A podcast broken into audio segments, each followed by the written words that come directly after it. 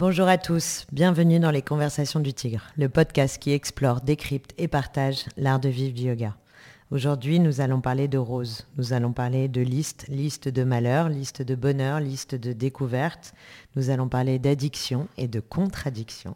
Et bien sûr, nous allons parler de yoga, d'ayurveda, de méditation et comment le yoga peut changer la vie d'une personne, en l'occurrence mon invité que je suis très heureuse de recevoir, Keren alias Rose. Ouais, merci beaucoup Elodie.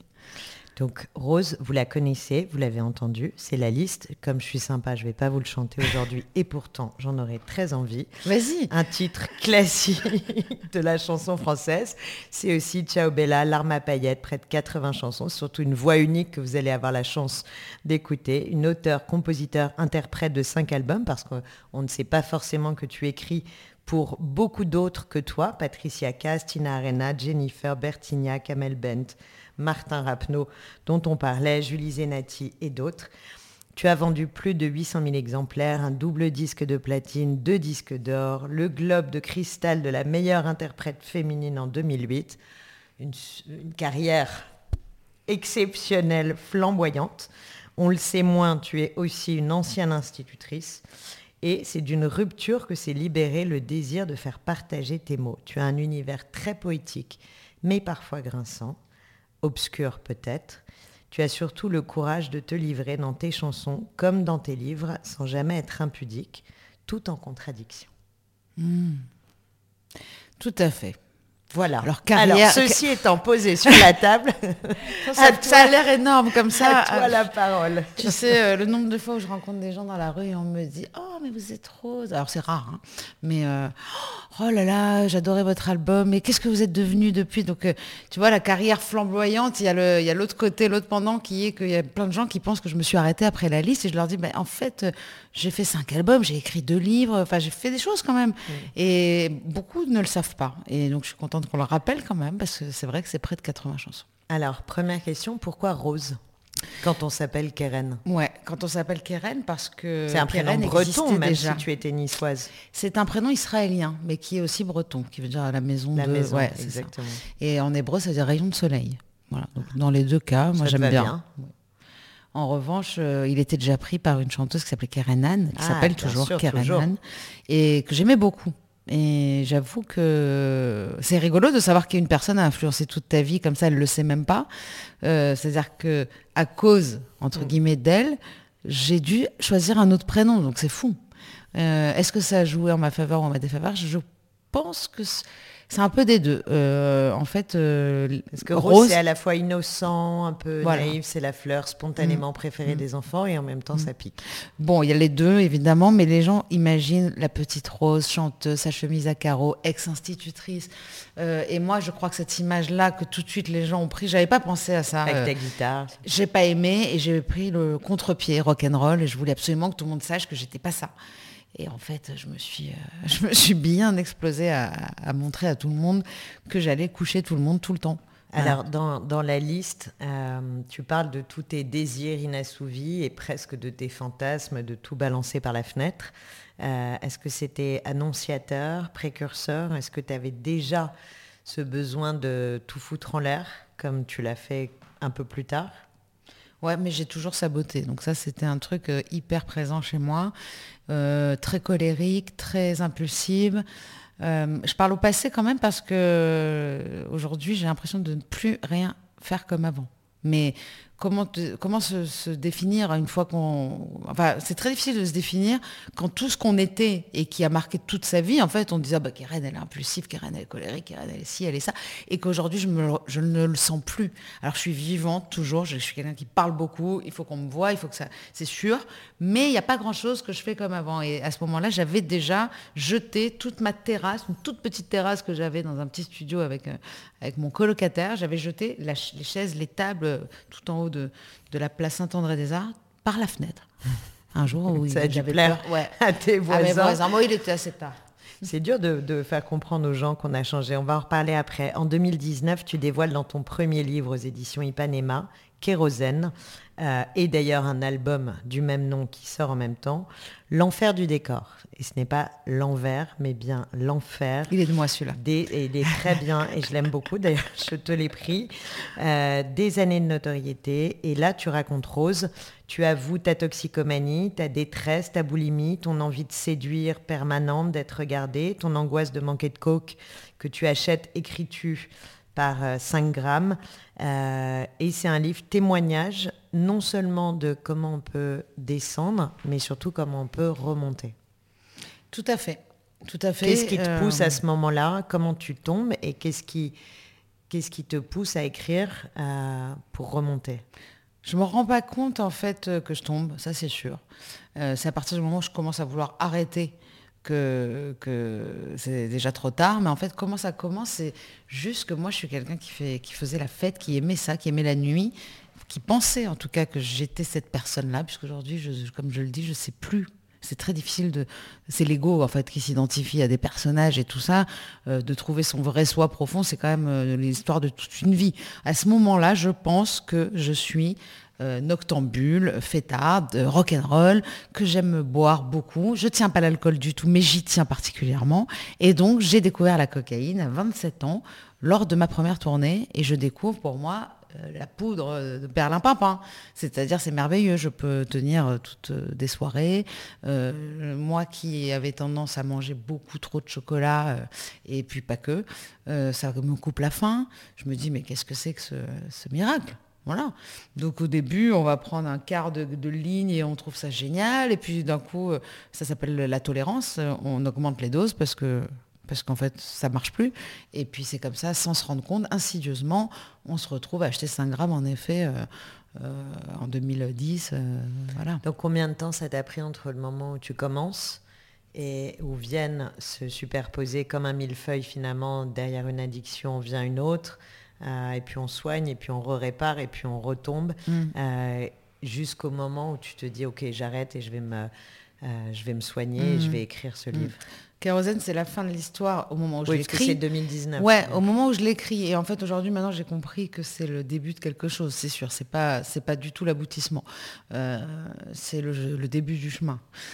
À, ce moment-là, moi, je commence en, bah, à, 27 ans, en fait, je commence.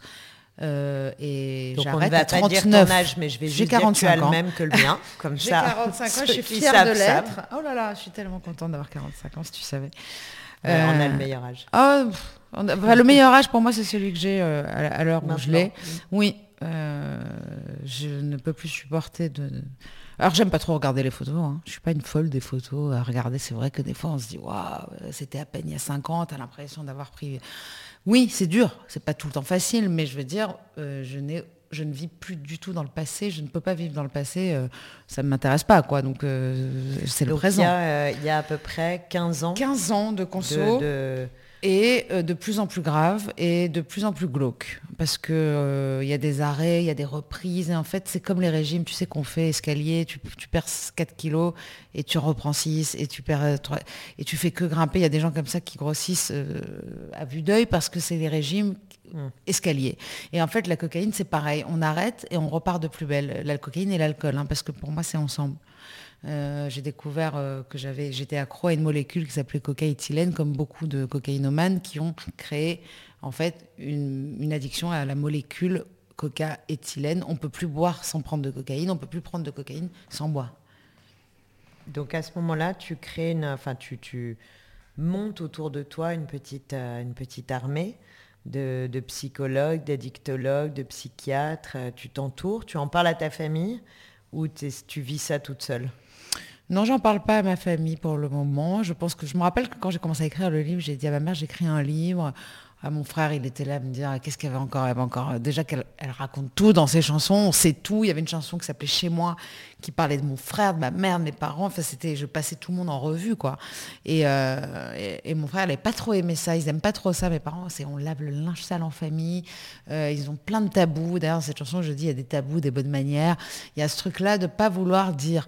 Et moi, je suis tout l'inverse. Donc, euh, déjà, ils avaient subi ça, le fait que je sois exposée et que non seulement je suis exposée, mais en plus je parle beaucoup. Et donc là, je dis rien et je dis qu'au moment où vraiment je signe et je sais qu'il va sortir et je le donne à lire à ma mère le manuscrit. Et puis c'est un peu le choc pour la famille. Et, personne ne savait que tu étais droguée, que tu étais addict, que tu avais tous ces... Euh, non, parce que j'étais dépressive. Donc en fait, c'était... Euh, même moi, je ne savais pas. En fait, je pensais que j'étais dépressive et que pour cela, je consommais en fait parce que j'avais pas d'autre choix pour trouver des moments de joie en fait. Mais j'étais plus persuadée que j'étais dépressive, donc je consommais. Donc j'étais dépressive, donc je consommais. Bon. Mais que l'œuf ou la poule, pour moi, c'était la dépression. Et qu'est-ce qui vient mettre un point d'arrêt à ça? Euh, J'y crois pas trop au déclic, moi. Euh, le déclic, c'est plein de petits déclics. C'est un moment où la goutte d'eau, en fait, c'est on en a marre d'en avoir marre. Euh, on est écœuré d'être écœuré. et envie d'avoir envie. Exactement. et il y a du Johnny à fond. On a envie d'avoir envie. Je ne veux plus avoir envie de mourir. Voilà. Ça, c'est mon déclic. Je ne peux pas continuer à avoir envie de mourir. Et je ne peux pas être euh, hospitalisé. Euh, euh, honnêtement, je ne peux pas faire semblant que j'ai envie d'aller bien si je continue de consommer. c'est très malhonnête vis-à-vis de mes médecins, malhonnête vis-à-vis de mes parents, parce que moi, je suis dépressive grave. Et tu as un enfant qui est arrivé en plus. En, plus, un enfant qui est arrivé. tout ça. voilà, quand, quand j'étais enceinte, j'ai découvert le yoga d'ailleurs, enceinte. Et j'ai eu passé une année incroyable, parce que j'étais pleine, évidemment, mais aussi parce que j'avais un sens à ma vie. Et je pense que euh, j'ai cru que j'étais guérie de tout. En fait, j'étais heureuse et très vite, c'est revenu. Voilà. Euh, je ne sais plus ce qu'on disait. Donc, ce déclic. Donc, à ce moment-là, tu décides de, ne plus avoir envie de mourir. L'amour, je rencontre quelqu'un et notre histoire d'amour qui commence est une histoire d'amour très, très forte me fait comprendre aussi qu'il euh, souffre, enfin qu'il galère avec moi parce que je suis vraiment euh, très compliqué à gérer euh, le soir et, même si lui il aime bien faire la fête c'est déjà trop et je comprends il me raconte des choses en fait c'est mm. parce que c'est pas pour lui que j'arrête c'est qu'il me raconte des choses des soirées des choses dont moi je me souviens pas notamment un soir où il doit me ramener euh, à l'aide de quelqu'un dans la rue, qu'il n'arrive pas lui à me... J'étais évanouie dans sur un trottoir en fait. Et il a dû demander l'aide de quelqu'un et là j'ai dit ok, euh, j'arrête. Et alors, tu rejoins à ce moment-là le groupe des narcotiques anonymes? Non. Ou ça vient plus tard? Pas du tout, ouais, voilà, ça c'est beaucoup plus tard. À ce moment-là, moi, je pense que je peux, arriver toute seule. Et puis c'est vrai que j'y arrive et j'ai une addictologue à Fernand Vidal, où je m'étais rendue un jour euh, pour me faire hospitaliser. Euh, j'ai eu plein de, plein de petits déclics et plein de périodes où j'arrête, où je, où je sombre, où je remonte. Enfin, c'est tellement, pour moi, c'est nébuleux. Hein. Et est-ce que le yoga vient dans ta vie à ce moment-là? Là, à ce moment-là, oui. Euh, il était déjà là, mais je l'avais oublié. C'est-à-dire que j'avais vraiment en 2011, mmh. j'avais passé il était un en embuscade. Ouais, il était là. Bon, et à ce moment-là, je me dis, bon, ben, je bois plus. À chaque fois que j'ai un coup de mou, je déroule mon tapis, quoi. Ça, c'est sûr. Moi, j'habite toujours des petits appartements depuis le moment où je me sépare du papa de mon fils. Euh, et c'est à partir de là que ça devient très compliqué pour moi de consommer. Euh, je consomme beaucoup plus et beaucoup plus seul euh, parce, que, parce que je suis dans des petits Enfin bon, ça c'est compliqué. Donc à partir de 2015, c'est très dur. Et moi, c'est en 2017 donc, que je décide d'arrêter. Et là, je me dis, bah, c'est pas grave, j'ai quoi J'ai 10 mètres carrés dans mon salon, je vais, je vais sortir mon tapis de yoga. Et en fait ça a agrandi euh, ma pièce, ça a agrandi ma vie en fait. À partir de là, ça a été une béquille extraordinaire, mais l'écriture du livre Kérosène en même temps. Je me rappelle très bien que je faisais mon yoga et que j'écrivais. Je faisais mon yoga, j'écrivais. Et euh, à ce moment-là, tu pratiquais quel type de yoga? Et eh ben à ce moment-là, moi j'ai eu une chance incroyable parce que je pense que c'est comme les institutrices ou les choses comme ça. C'est c'est la première personne qui t'enseigne le yoga. Euh, est-ce que ça te plaît ou pas? Je connais énormément de gens qui m'ont dit ah, j'ai essayé, j'ai détesté, je me suis fait mal. Et ils font un cours avec probablement une personne qui leur correspond et pas. Qui leur correspond pas, pas une mauvaise ou une bonne. Non, mais non, oui. non c'est juste simplement une correspondance d'énergie, de rythme. Exactement. et qui baisse les bras en disant j'ai pas aimé le yoga. Et en même temps, je comprends parce que je suis un peu étonnée aujourd'hui. Je fais des cours un peu partout. Enfin, je pratique beaucoup seule, mais je fais souvent des cours à droite, à gauche. Et je trouve par rapport à la prof que j'ai rencontrée la première fois que j'en ai fait, que les cours sont pas adaptés aux gens et, que si tu moi je me rends compte que si j'arrivais pour la première fois dans ce cours, peut-être que je ne reviendrai plus mm. parce que c'est trop dur. C'est trop dur. Même pour moi qui pratique, oui. Général. le niveau est trop trop haut. Et donc à ce moment-là, tu découvres quel type de yoga? Et en fait, euh, euh, en 2011 enceinte, j'étais, je faisais du yoga euh, à la mairie du 4e dans une petite asso avec une professeure de yoga, mais vraiment de philosophie indienne, pas du tout à la mode on va dire. Euh, moi, je connaissais pas le yoga, donc pour moi, j'ai été, j'ai été tout de suite euh, allaitée mmh. par quelqu'un qui était dans des, dans des monastères le week-end, enfin qui était dans une association, genre euh, Shivananda, ce genre de truc que je, sais de quoi elle me parle. Et ça, coûtait 13 euros le cours, c'était incroyable. Et en fait, elle, elle s'est occupée de moi enceinte toute l'année, comme si j'étais presque seule et il y avait des gens qui venaient débuter. Et c'était pas des, yogas de performance, quoi. Et là, à ce moment-là, euh, quand je reprends le yoga en 2017, je commence à refaire toute seule un peu ce que j'ai appris avec elle. Et là, je me dis, bon, il y en a un peu marre, je vais aller euh, voir les salles de yoga. Et je découvre le tigre. Parce que j'habite, en fait, j'habitais rue de Babylone et rue Vano à ce moment-là. Et je me dis, ok, euh, c'était pas dans mes prix. Parce qu'il faut savoir que vraiment, j'étais c'était une galère, moi, ma vie, en fait, à partir d'un moment, quoi. J'avais tout cramé. Euh, je me retrouve seule avec un enfant, habiter le 7e, tu as un appartement de 36 mètres carrés pour 2000 balles. Donc ça devient compliqué. Je me dis, bon, et là, je découvre qu'il y a les semaines découvertes. Et que je peux les faire dans chaque tigre. Alors là, attention, je pense qu'ils se sont dit, elle, elle a compris l'embuscade, elle est là, c'est-à-dire j'étais là de 8h du matin jusqu'à quand ça fermait. Et en fait, je me faisais comme des stages de yoga. Et là, je découvre le Kundalini.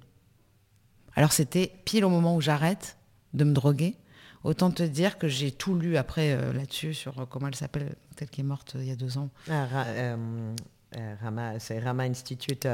Ouais, exactement. ah, bah, son livre hein, qui, qui, trône dans mon salon. Oui, oui moi aussi. ça va revenir. Et donc la pauvre, elle est morte d'une embolie, euh, elle s'est fait opérer d'une cheville. exactement, dans un avion. Alors qu'elle avait quand même écrit, écrit la, vie invincible. la vie invincible. La vie invincible, donc c'était un peu terrible la vie invincible avec le fait de mourir d'une opération de la cheville. Elle était venue au Tigre, Guru Jagat, c'était incroyable. Ah je l'ai rencontrée, euh, c'était un personnage, euh, elle m'a beaucoup marqué. Ah et donc le Kundalini, tu, euh, tu plonges dedans ben, Je plonge et puis surtout je découvre que c'est un yoga qui est né dans les années 70 et qui était pour, euh, pour aider les gens à arrêter de se défoncer. Exactement, c'est que c'était pour aider les gens à trouver des états modifiés de conscience sans consommer de drogue ou de, champignons, de LSD, qui à l'époque était euh, totalement autorisé. Bah oui, et puis il se baladait avec des pancartes, il y a marqué You want to get high, do Kundalini. Donc moi je découvre ça et en fait je commence à m'intéresser vraiment euh, au pourquoi du comment. En fait, moi, j'ai jamais pris le yoga comme un sport, mais jamais. Parce que j'ai la chance d'être très musclée. Ça n'en est pas. Et je suis très musclée, donc tout le monde me dit ah oui, mais toi, le yoga. Et moi, je cherchais pas à me muscler puisque je suis musclée euh, d'origine. Mon père, et on aurait dit qu'il faisait de la muscu. Voilà, c'est comme ça. Dans ma famille, on est musclé. Donc moi, c'était vraiment pas un sport pour me muscler. Et je viens de commencer un sport aujourd'hui. Je commence à courir aujourd'hui. Moi, je déteste le sport. Mais en fait, j'étais tellement nerveuse, tellement colérique, tellement euh, addict, tellement, mais tellement de choses que le yoga venait réparer, que je, voulais m'intéresser, savoir qu'est-ce que c'était que ce miracle en fait. Qu'est-ce que c'était ce miracle? Parce qu'on m'avait donné des antidépresseurs, on m'avait donné du Xanax, j'avais été cocaïnoma, j'ai pris de l'alcool. Et là, je prenais plus rien. Et, en fait, j'étais high. Alors bon, je marchais beaucoup, j'ai toujours marché beaucoup. Voilà, j'aimais marcher et j'aimais faire du yoga. Et donc moi, c'est le hatha, mais vraiment. Euh, j'ai jamais aimé les trucs très difficiles euh, qui te font transpirer. Euh, mon but n'est pas de, d'avoir une séance de sport. Euh, oui, oui, pas vraiment ça. Tu as touché, as touché très vite la, quintessence du yoga, plus dans sa Je ne savais pas à l'époque. Dans ses hein. enseignements et sa philosophie. Et à ce moment-là, tu dis que ta vision a changé sur beaucoup de choses et presque sur tout, sur l'argent, l'amour, la famille, le succès. Est-ce que tu as, tu as cherché à faire évoluer tout ça ou c'est venu spontanément, tu, te réveillais en imaginant que euh, bah, finalement ta vision de la vie et des piliers de la vie était plus apaisée C'est très long. Alors ça a l'air d'être comme ça miraculeux, mais ça a été très long. oui, quand tu le racontes, c'est miraculeux, mais nous qui savons, ouais. non mais ça fait partie. à la fois miraculeux et à la fois c'est miraculeux et c'est une discipline. C'est miraculeux, c'est une discipline. Euh, ce n'est pas la seule. Euh, pour moi, c'est mon pilier. Donc euh, j'ai aujourd'hui, euh, on n'en a pas parlé encore, mais mon pilier c'est euh, les réunions de, de alcooliques anonymes, le yoga, et bah, c'est tout. En vrai, non, non, et la philosophie, aujourd'hui, j'ai besoin absolument de découvrir des choses, la sagesse en fait. Voilà. Je, sais que j'ai manqué de sagesse toute ma vie et aujourd'hui c'est ça qui m'attire. Alors en 2022, tu publies un second livre qui s'appelle Les montagnes roses, dans lequel tu racontes un autre combat euh, qui est celui contre le cancer du sein, qui t'a été diagnostiqué en 2021. Euh, et tu alertes avec beaucoup de, voix sur les effets de l'hormonothérapie, sur la descente vers l'alcool pour tenir. Donc il y a à nouveau une replongée. C'est pour ça que j'ai beaucoup aimé le titre, Les montagnes roses. Euh, tu dis que tu passes de la mélancolie à l'anédonie. Je ne connaissais pas ce terme, c'est-à-dire la, perte d'intérêt ou l'incapacité à trouver du plaisir dans des expériences normalement agréables.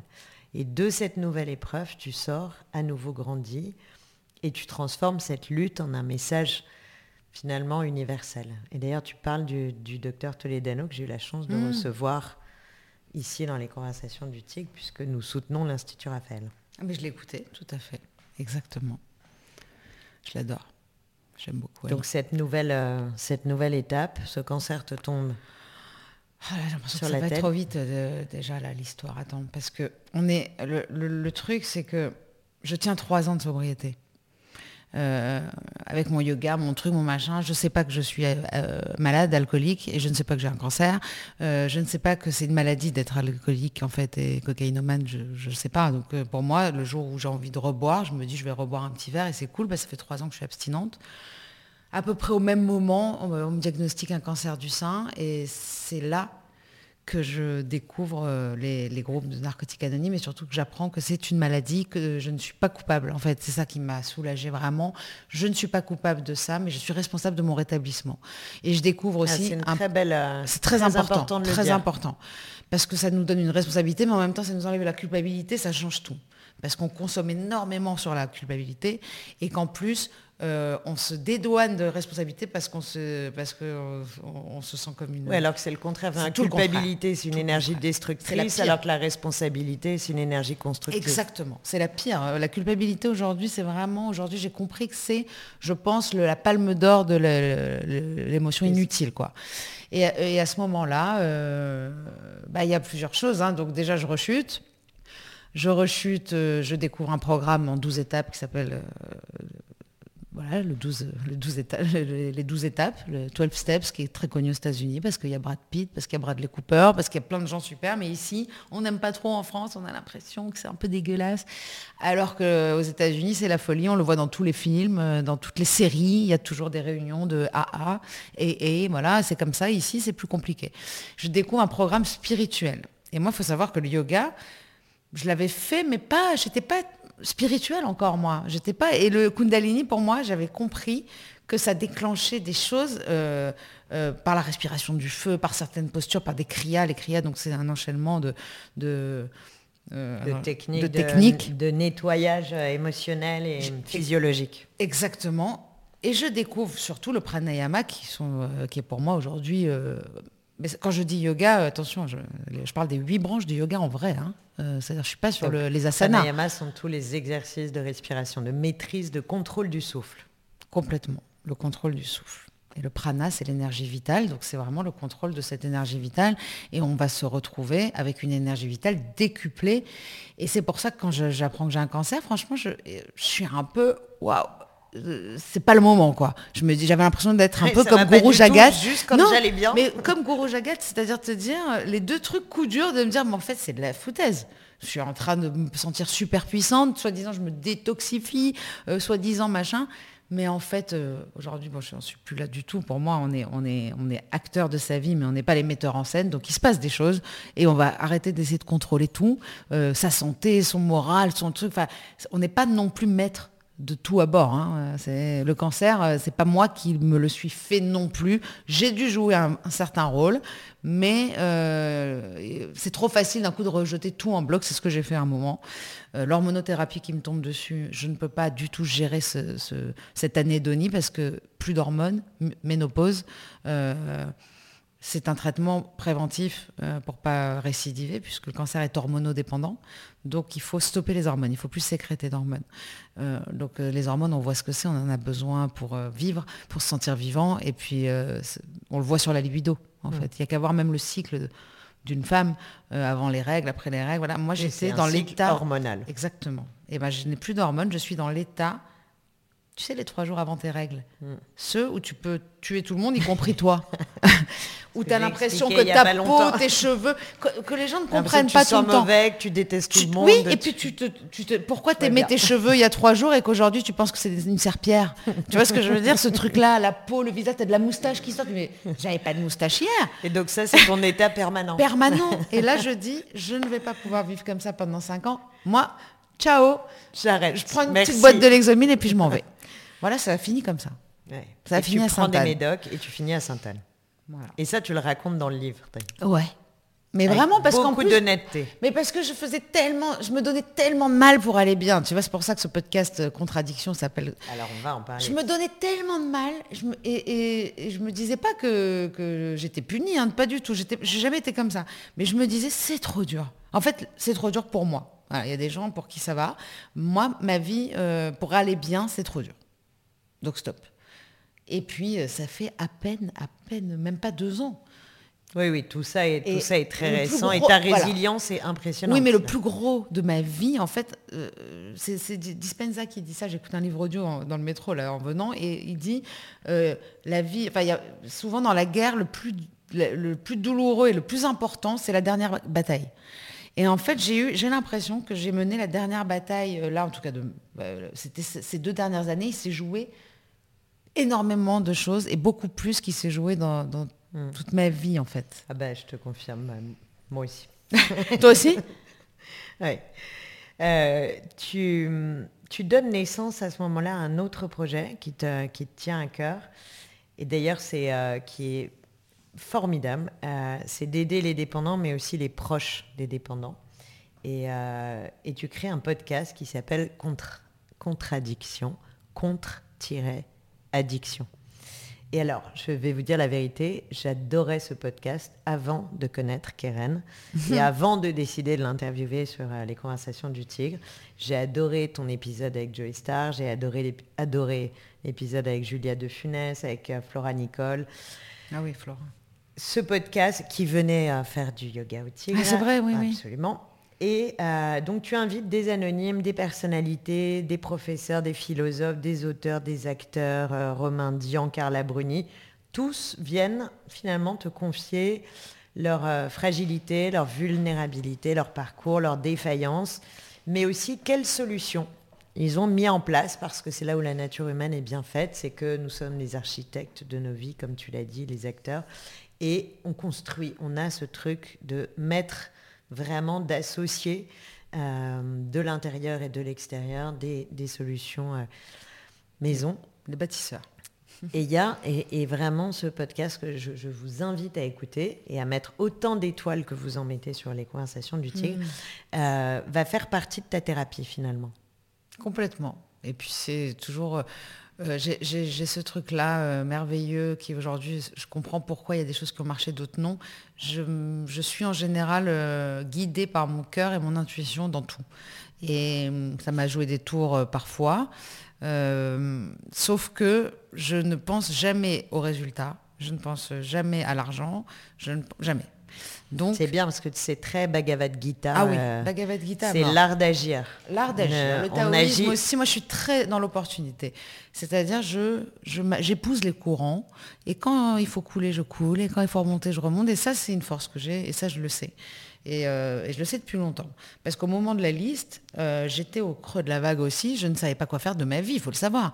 Et en deux mois, je décide de, chanter, je rencontre les bonnes personnes, je fais la bonne chanson. C'est que ça, mes histoires à chaque fois. Et, euh, il s'est passé la même chose au moment de, devenir auteur, d'écrire un livre. Et là, au moment d'avoir contradiction, je rencontre une personne qui a un podcast qui s'appelle 40, qui est super, qui, qui parle de la bascule de, à 40 ans, ce qui peut arriver euh, autour de cet âge-là, qui, est quand même un âge clé, parce que Spinoza, disons, devient philosophe à 40 ans, et c'est vrai, parce que c'est très dur d'être philosophe à 20 ans, il y en a qui le sont, mais ce sont des vieilles âmes, je pense, parce que sinon, ce euh, c'est pas possible. Euh, moi, j'ai commencé à philosopher à 40 ans. ce que Jung appelait l'individuation. Exactement. et ça arrive, ça arrive à cet âge-là, bah dans, la, dans les, les, les 40 ans. Et l'individuation, c'est vraiment de se, connaître et de se réaliser enfin soi-même. C'est merveilleux. Mais c'est merveilleux et on a la chance de... on a la chance d'être dedans. On a la chance d'être dedans. Mais attends, mais moi tu me dis, je te, donne une baguette magique, tu retournes à 20 ans, je dis, mais tu sais où tu la mets ta baguette Tu vois où on va la mettre? Non, c'est mort. Je ne veux pas retourner à cet âge, euh, j'appelle ça l'âge bête. Hein. Parce que quand je vois mes réactions et ma façon d'appréhender de, chaque problème de la vie, mais déjà tout était un problème. Euh, aujourd'hui, pour moi, il n'y a plus de problème. Alors aujourd'hui, qu'est-ce qui est important pour toi C'est d'accompagner de, les personnes, euh, de prévenir aussi ceux qui peuvent tomber là-dedans. Est-ce que toi, tu aurais aimé qu'on te tire une sonnette d'alarme plus tôt en disant You, tu as un problème et prends conscience de ce problème? Non. Je ne crois pas que ça se passe comme ça et je pense que c'est ça qui est le plus compliqué dans l'addiction. C'est euh, que c'est les... 1, 2, 3, c'est que déjà quand on a envie, le désir d'arrêter de consommer, c'est un chemin, c'est un parcours du combattant. Alors si on n'a pas le désir d'arrêter de consommer et que c'est les autres qui l'ont à votre place, c'est mort. Donc tous les parents qui me disent comment je fais avec moi, c'est vraiment, euh, il faut être entouré euh, à 360, il faut avoir une famille qui te donne énormément d'amour, qui te culpabilise pas, euh, qui comprend ce que tu vis, qui, te, qui accepte que ce soit une maladie, parce qu'il y en a plein qui disent oui, je sais, c'est une maladie. Ouais, mais quand même, tu pourrais te sortir les doigts. Non, mais c'est une blague. Tu sais que c'est une maladie. C'est comme si tu viens un, un, mec sur un fauteuil roulant, lève-toi. Enfin, non. Soit tu acceptes cette maladie, soit tu l'acceptes pas. Alors, c'est ça qu'il faut faire. Euh. Moi, ce que je voulais faire, c'est expliquer aux proches que c'est une maladie et que souvent euh, le manque de volonté, tout ça qu'on leur reproche, qu'on nous reproche, eh ben ça nous enfonce et que c'est pas ça qui va, en tout cas c'est pas ça qui va nous aider. C'est pas ça qui va aider les gens à sortir du truc. Euh, ce qui va aider, c'est d'essayer de, trouver avec la personne qu'est-ce qui pourrait être plus fort que ce désir de consommer. Et c'est pour ça que tu as parlé de Jung. Et Jung, c'était un ami de Bill, euh, celui qui a créé les AA. C'est lui qui y a c'est un psychiatre qui, soignait des addicts et qui lui a dit on ne peut pas sortir euh, d'une addiction si on n'a pas quelque chose de plus grand, sans expérience mystique en fait. Donc il fallait un éveil spirituel en fait. Euh, c'est pour ça que d'ailleurs les thérapies psychédéliques, l'ayahuasca et tout ça peut fonctionner avec les addicts parce qu'en fait c'est pas la molécule, c'est pas les LSD, c'est pas c'est pas ça qui va faire que parce que ça soit l'addiction et la dépression hein, aujourd'hui. C'est ce que raconte Romain Dian. Exactement. Sur le, bien sûr. dans le dans contradiction. Mais j'invite là euh, la semaine prochaine Jonathan Lehmann. Oui, c'est intéressant. Oh, très intéressant. J'ai tellement hâte parce que mais oui, mais parce qu'en fait ce n'est pas la molécule. Alors, euh, il faut, on n'est pas obligé d'aller jusque là parce que moi je suis en train de vivre des choses que je lis dans ces livres-là de gens qui ont fait euh, ces, ces chamaineries, mais sans chamainerie. Et je compte y aller, attention. Hein. Mais je, vis un éveil euh, spirituel, oui, je mais finalement qui a commencé au narcotique anonyme autant qu'à travers le yoga. C'est ça qui est génial. Ensemble. Et c'est-à-dire que j'ai vécu 35 ans dans la religion juive sans lever les yeux au ciel, tu vois. La religion, aujourd'hui, je comprends pourquoi ça, je n'arrivais pas à adhérer. C'est que pour moi, c'est l'inverse de ce que je prône aujourd'hui, de ce que j'aime. Alors on découvre à travers ton podcast aussi qu'il existe de nouvelles formes d'addiction. Romain Dian justement parle euh, de, l'addiction au, succès, cette course en avant permanente pour aller chercher plus de business, plus d'argent, plus de notoriété, etc. Et c'est d'ailleurs très intéressant qu'il en parle. Euh, on, découvre aussi des, addictions au développement personnel et vouloir aller peut-être finalement toujours plus loin et, pas de la bonne façon. Euh, il y a une autre forme d'addiction qui devient euh, extrêmement préoccupante et notamment pour les enfants, c'est l'hyperconnectivité et qui peut provoquer aujourd'hui, c'est prouvé, il y a même des établissements hospitaliers qui créent des consultations parce qu'il y a euh, des, hallucinations visuelles, des troubles auditifs, euh, des neuroconnecteurs qui se, du neurodéveloppement en tout cas défaillant. Est-ce que, que ça, c'est aussi toutes ces addictions-là au-delà de la consommation, tu les adresses et tu penses qu'on peut les accompagner? Toutes toutes, mais je vois avec mon fils, en fait, euh, il a cette chance d'aimer le sport. Et donc, si euh, je vois qu'il passe du temps trop et que je ne peux pas le décoller de, son téléphone, je lui dis, euh, ah, je t'amène... Par exemple, il adore le ping-pong, j'adore le ping-pong. C'est super, on va au champ de Mars. On va pouvoir jouer au ping-pong ensemble. tu joues? J'adore le ping-pong. Et eh ben, si je lui propose d'aller jouer au ping-pong... Non, mais j'adore ça Mais parce que toi aussi, tu as les bras musclés. On est, on est, on est, il y a un truc mec, hein, hein On est, euh, on a du yang hein, quand même. Hein on est pita. On est, t'es pita aussi. Bien sûr. Pita pita, à fond. Hein, et attention, il n'y a pas un brin de café là-dedans. Quoique maintenant, est-ce que les gens connaissent, les gens qui écoutent ce podcast savent ce que c'est Pita Kapha Avata Oui, je pense. Pita Kapha Avata sont les, les, les doshas en Ayurveda, les doshas énergétiques, enfin les, les, euh, grandes tendances énergétiques euh, du corps humain. Tout à fait. Pita, c'est le feu. Oui, alors euh, nous, on est très Pita, mais en général, enfin en tout cas, on a des trois en nous, et c'est les pourcentages qui comptent. Donc, Pita, c'est le feu, Vata, c'est surtout l'air. Hmm. Et, et, Kapha, c'est la terre. donc voilà. Oui, ça, on pourrait parler, on pourrait en faire un épisode merveilleux. Alors, pour revenir Parce qu'il y a un truc que j'ai pas dit, c'est que pendant le confinement, pendant, enfin, juste avant, j'ai commencé une formation. Je voulais absolument faire une formation de data yoga parce que euh, je croyais plus en la musique. Je, je suis plus sûre d'y croire vraiment d'ailleurs. Hein. Euh, j'ai l'impression d'avoir réalisé un rêve qui était celui de mon père. Euh, je me rends compte de ça. Alors j'aime ça, j'aime écrire, j'aime chanter, mais je n'ai pas la passion de la musique comme mon père peut l'avoir en fait. Et moi, ce que j'aime, c'est écrire. Et ce que j'aime, c'est parler. Tu peux te rendre compte.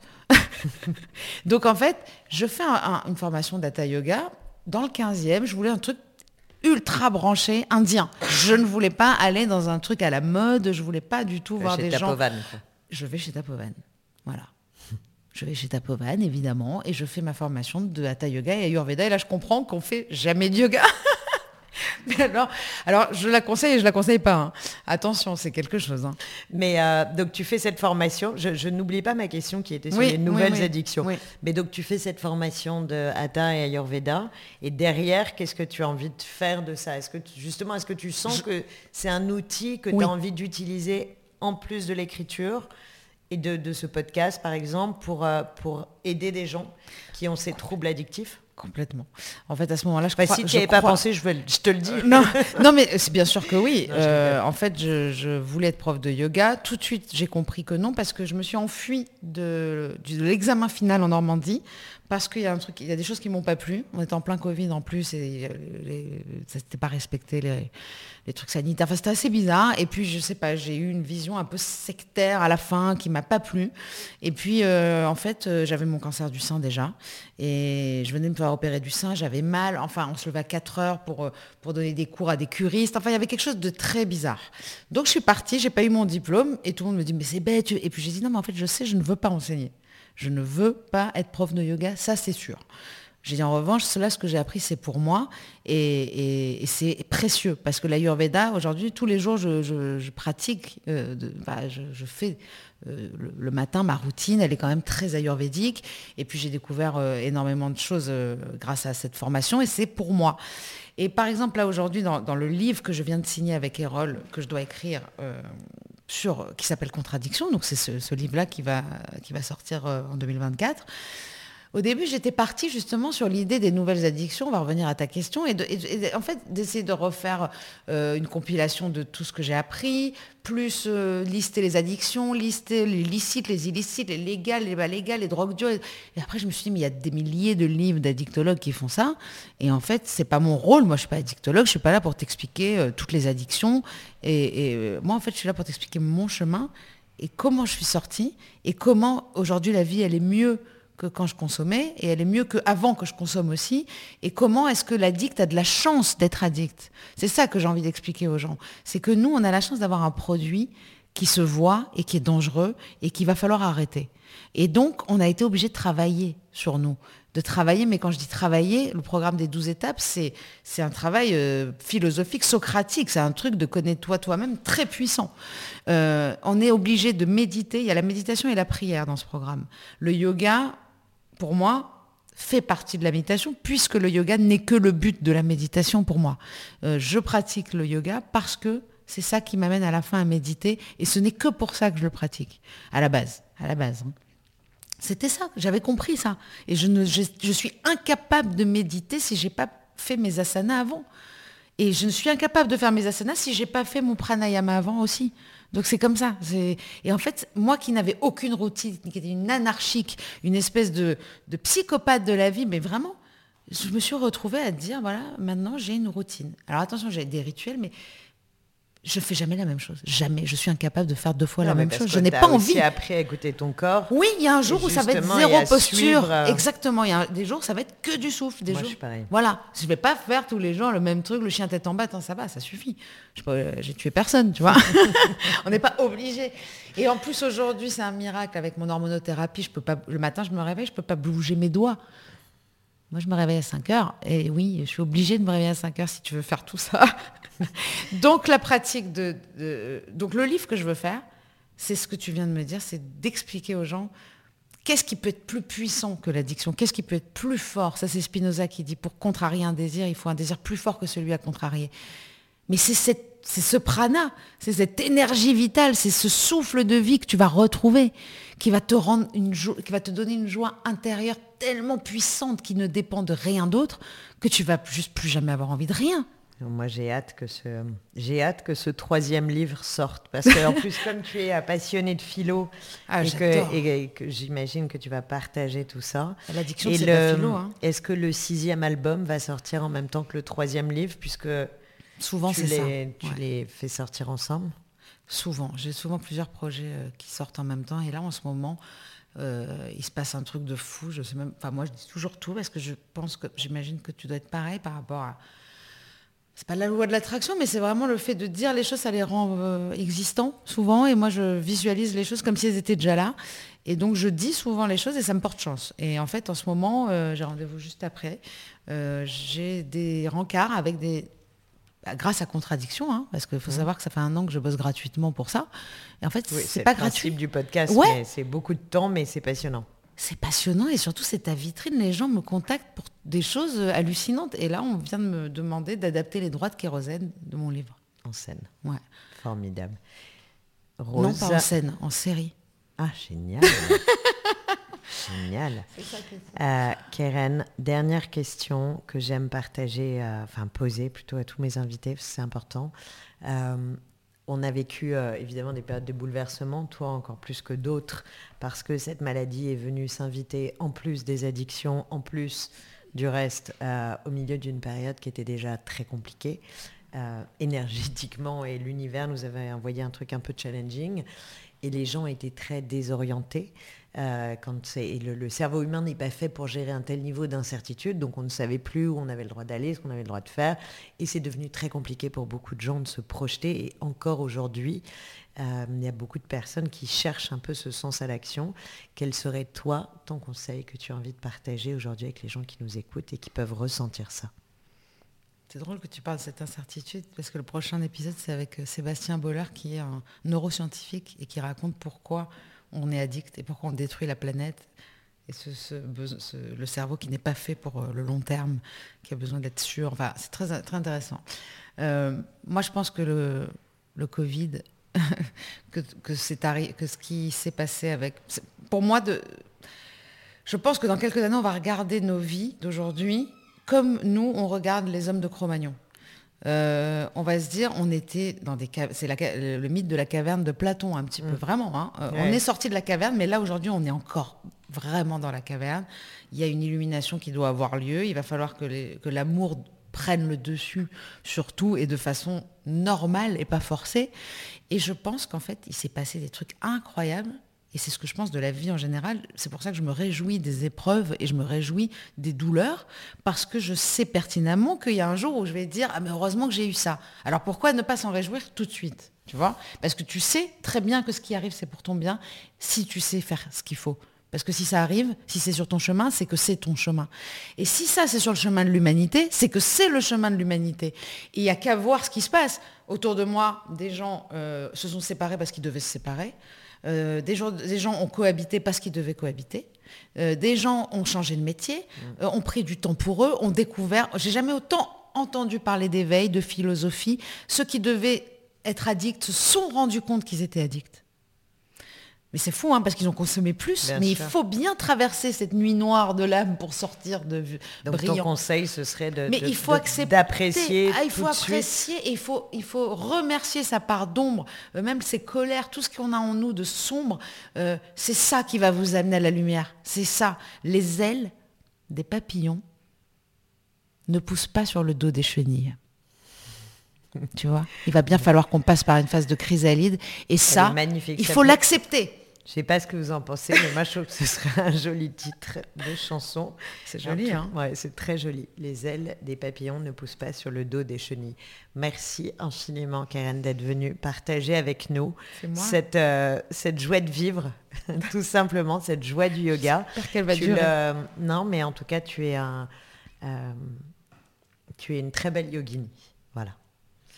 Et Mais de le- ma part, c'est un vrai compliment parce Le que je conseil, je, euh, le dis c'est pas le yoga. souvent. hein. Franchement, c'est de pratiquer le yoga. euh, Voilà, pratiquer chaque jour Voilà. sur le tigre. Ouais. Ouais, c'est un très euh, très beau, c'est voilà. de très belles pratiques chez vous. J'ai connu les meilleurs profs. euh, Bah, ils sont, Euh, voilà, ils sont là. maintenant ils sont en ligne sur le tigre. Pratiquer le yoga, mais pratiquer surtout la philosophie du yoga. Exactement. Ahimsa, la non-violence. Contre soi-même déjà. Merci infiniment. Merci d'avoir été si gai et si passionnante. Et euh, merci à tous d'avoir suivi cet épisode des Conversations du Tigre qui j'espère vous aura plu. N'oubliez pas de liker, partager, noter, mettez des étoiles, faites ce que vous voulez, mais montrez votre enthousiasme et votre fidélité pour ce podcast. Je vous embrasse. Merci à tous et à bientôt. Namasté. Namasté.